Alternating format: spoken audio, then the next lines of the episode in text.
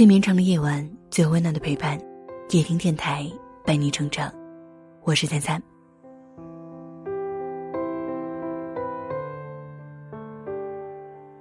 说起周星驰，美国《时代周刊》曾经这样评价：如果香港还有查理·卓别林的话，那就是周星驰。这个中国当之无愧的喜剧之王，前半生却有着和头衔不对等的辛酸和无奈。一九六二年，周星驰出生于香港的贫民区，父母在他七岁时离异，单亲家庭长大的星仔，从小过着饥一顿饱一顿的生活。个头矮小的他，常在学校被人欺负。星仔的童年记忆包括帮外婆摆地摊卖指甲剪，去酒楼推着滑轮车卖虾饺，到五金厂打工，在尖沙咀骑自行车兜售报纸。他时常想。什么时候自己能够长得高大一点这样才不受别人欺负。他去面试艺人培训班，怕身高吃亏，买了一双价格不菲的内增高皮鞋。即使如此，却还是遭到了面试官的拒绝。后来进入无线台跑龙套，他为了多赚几个盒饭钱，四处听候差遣，为了一个死尸角色，或者为了一句台词，厚着脸皮遭受了不少奚落。只为了争取角色。某次片场休息时，他问前辈郑玉林自己会不会红，郑玉林却颇具讽刺意味的对他说：“他不可能会红。”从而令周星驰备受打击。在跑了六年龙套之后，周星驰才会在《霹雳先锋》里，通过一个浪荡江湖小弟的角色，一举展示自己夸张的搞笑风格，斩获了金马奖最佳男主角。星仔的成名之路，这才正式开始。一九九二年，他已经是香港电影的半壁江山。那年香港年度十大卖座影片中，周星驰独占七座，包揽千古，被影坛称为“周星驰年”。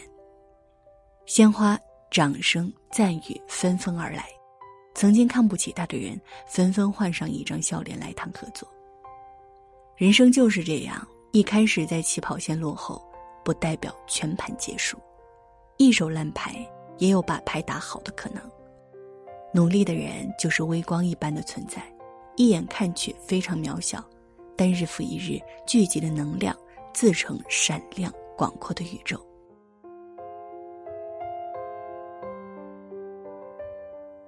蔡依林刚出道时被嘲笑香肠嘴、婴儿肥，加上个子矮。在《康熙来了》节目上说，曾被路过女生嘲笑长得好丑。不仅如此，他演唱会的动作也被恶搞成表情包，拿了奖被批是体操选手得奖。别人说他气息不稳，他就练出唱功六小时，台风依旧很稳的本领。别人说他跳舞像体操，他就呈现更国际化的舞蹈。每一次挑战都是他身体的极限。这。才有了至今仍活跃在一线的天后级歌手蔡依林。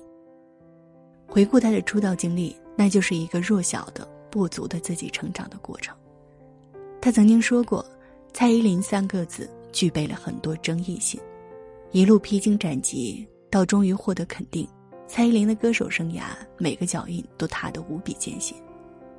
在被遗忘的角落里，任何一株小草也能发出洪亮的声音。任何一只蚂蚁也会坚强的微笑。如果人生是一场考试，有的人用一百次努力终于考了满分，有的人只一次就放弃了抵抗，抓到了同样的牌，有人笑，有人哭，这就是优胜劣汰。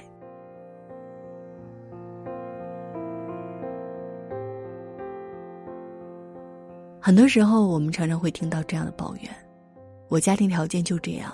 有什么办法？我没有别人那样的爹妈，我也无能为力。真的是无能为力吗？纪录片《出路》给出了答案。十二岁的马百娟出生在甘肃会宁的农村，父亲年纪渐长，母亲有智力缺陷，周围人对她的期望都浓缩在一句话中：除了嫁人，没有别的出路。面对未知的命运，她选择早早辍学，十六岁就嫁给表哥。同样出身底层的青年徐佳，父母都是农民工，在偌大的城市做着卑微的流水线活。徐佳从小目睹父母吃够了没文化的苦，一直在心里告诫自己要努力。连续两次高考失败，让他的人生一下跌入谷底。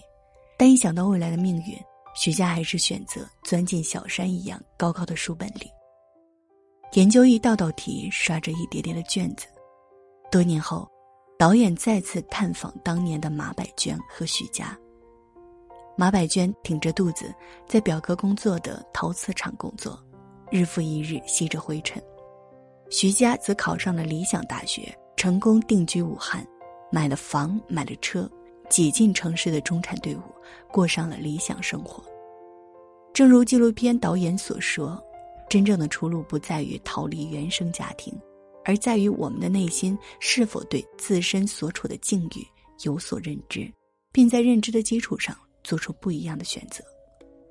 没有过人的天资，没有傲人的家世，但是你可以选择默默努力，期待有一日能改变命运。努力绽放自己是一种姿态，更是一种态度。希望你即使面对现实的残酷，依然可以强大到锐不可挡。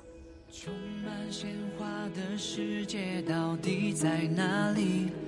如果它真的存在，那么我一定会去。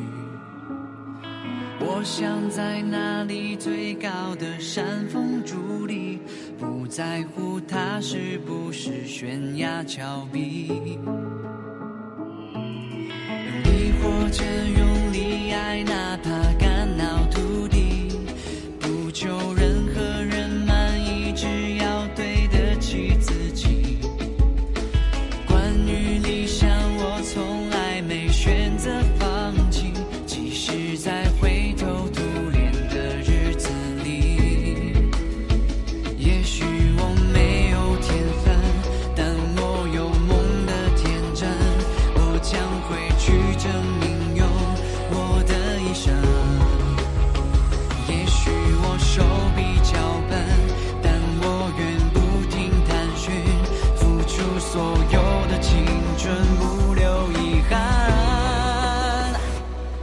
前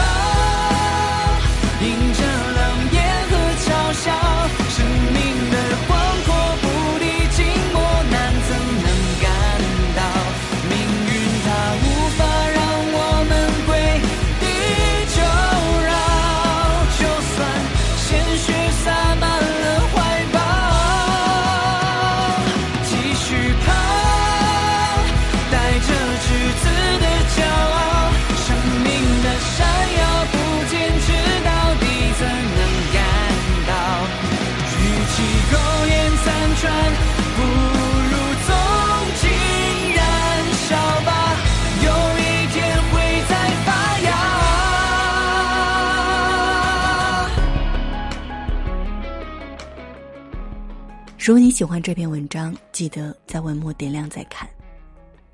谢谢你今晚来陪我，我会用声音陪伴在你的每一个夜晚。晚安。